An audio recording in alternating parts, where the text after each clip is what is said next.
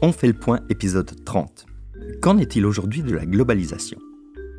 Dans ce 30e épisode du podcast On fait le point, Koen Deleuze, Chief Economist, lance un nouveau concept, la multiglobalisation. Avec le Chief Strategy Officer Philippe Jezels, Kuhn se penche sur les dernières évolutions au niveau de la globalisation. Après la slowbalisation, la déglobalisation, et le reshoring et le friendshoring qui l'ont accompagné. Nous résumons dans ce synopsis les principales idées de cet épisode. Envie d'en savoir plus? Vous pouvez dans ce cas écouter le podcast en néerlandais via les canaux habituels. Que pouvez-vous attendre de ce synopsis? La mondialisation fait son retour depuis 2008. Cependant, alors que le commerce international de biens connaît une croissance moins importante qu'auparavant, le commerce international de services augmente.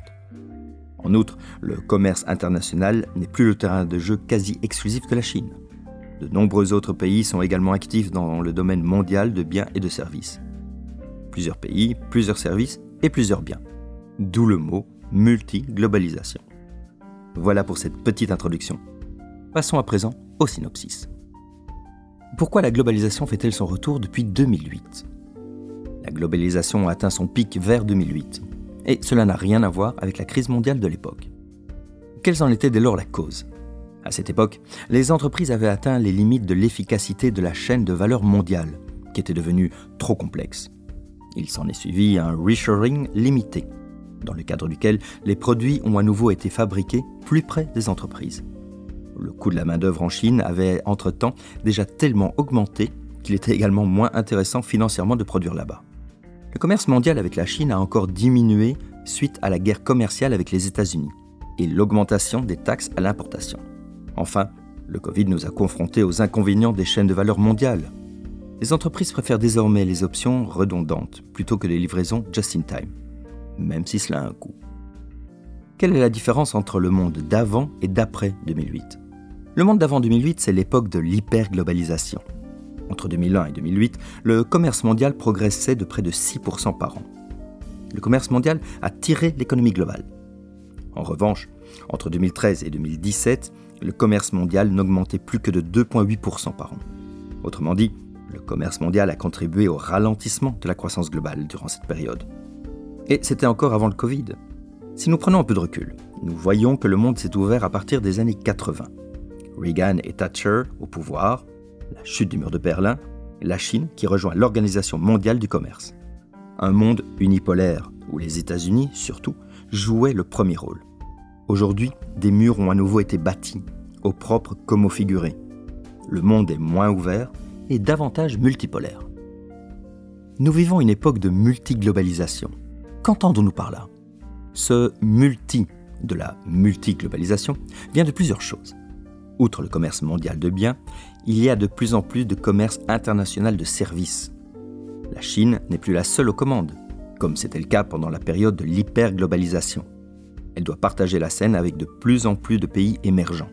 Pour que les choses soient un peu plus concrètes, en 1990, les services ne représentaient que 9% des flux commerciaux internationaux. Ce chiffre était de 12% en 2008 et aujourd'hui nous sommes à 20%. Cela est en grande partie dû à la numérisation. Il est par exemple plus facile de se réunir et de travailler sans se déplacer physiquement. Pensez aussi à l'émergence des call centers et des services IT à distance. Même les cours seront peut-être bientôt donnés par des professeurs compétents, mais moins chers, en Inde. Les autres pays qui gagnent en importance en cette période de multiglobalisation sont le Vietnam, le Mexique, Taïwan, la Malaisie et la Corée du Sud. Allons-nous importer moins de produits en provenance de Chine à l'avenir? Peut-être que oui. La guerre commerciale entre les États-Unis et la Chine se poursuit. Il y a de fortes chances que l'Europe prenne également des mesures protectionnistes, par exemple en ce qui concerne l'importation de voitures électriques provenant de Chine d'autant plus à un moment où elle menace vraiment les ventes de voitures françaises et allemandes. Dans l'industrie, nous constatons un glissement de l'offshoring vers le reshoring. Plutôt que de dissocier de manière extrême toute la chaîne de valeur, les entreprises fabriquent à nouveau leurs produits ou une partie plus près de chez elles, et parfois même en Europe ou aux États-Unis. Cela pourrait mener à une renaissance industrielle aux États-Unis et en Europe. Dans le même ordre d'idées, les pays tentent également d'avoir la main mise sur les matières premières importantes, ou du moins de se les procurer auprès des nations amies. Le contrôle des matières premières et la recherche d'un friend sharing sont devenus des points importants pour les pays. C'est notamment le cas pour les terres rares. Il s'agit de matières premières importantes extraites en très petite concentration. Les États-Unis en ont de grandes quantités, mais l'extraction n'était pas suffisamment rentable. La Chine a en revanche investi massivement dans l'exploitation de terres rares et en récolte désormais les fruits. Mais depuis, les pays travaillent pleinement à la resource security, ou la sécurité des matières premières. Avertissement. Ce texte est un résumé du podcast On fait le point enregistré le 7 août 2023. Les opinions exprimées dans ce podcast et dans ce résumé sont celles du présentateur et des personnes interviewées et ne reflètent pas nécessairement le point de vue de BNP Paribas Fortis.